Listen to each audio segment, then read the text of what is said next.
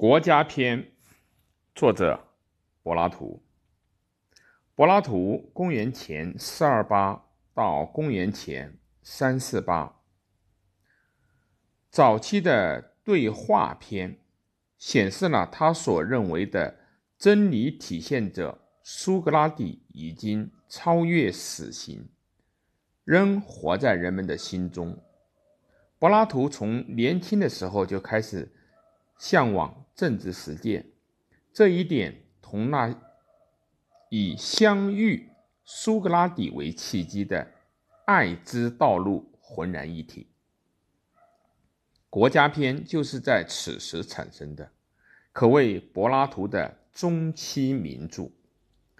国家篇以什么是正义的问题开始，而以正义是善的报仇的说法来结束。在柏拉图看来，国家论和正义论同源，国家的三个等级和灵魂的三个部分。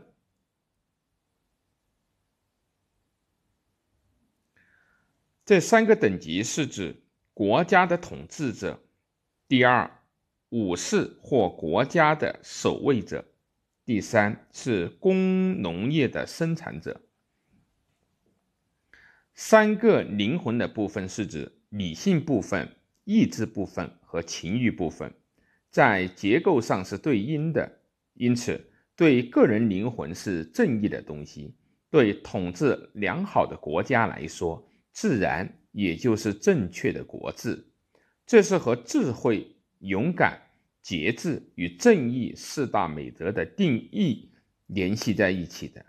同时，他虽倡导。由哲人王统治的理想国家形态，但其理论的支柱是追求认识上的最高目标——善的理念的理念论，即根据太阳、分线和洞穴三种比喻提出理念。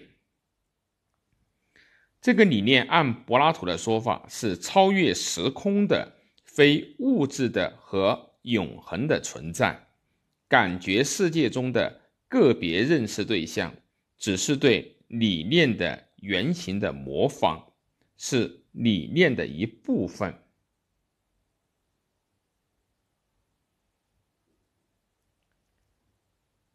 提出了理念和感觉的个别认识之间的因有关系，进而说明应该把。灵魂的目光转向真实存在的理念，在后期的对话篇中，虽然起初的理论受到了彻底的批判和审查，但国家篇仍是追求善的鲜艳性的均衡标志。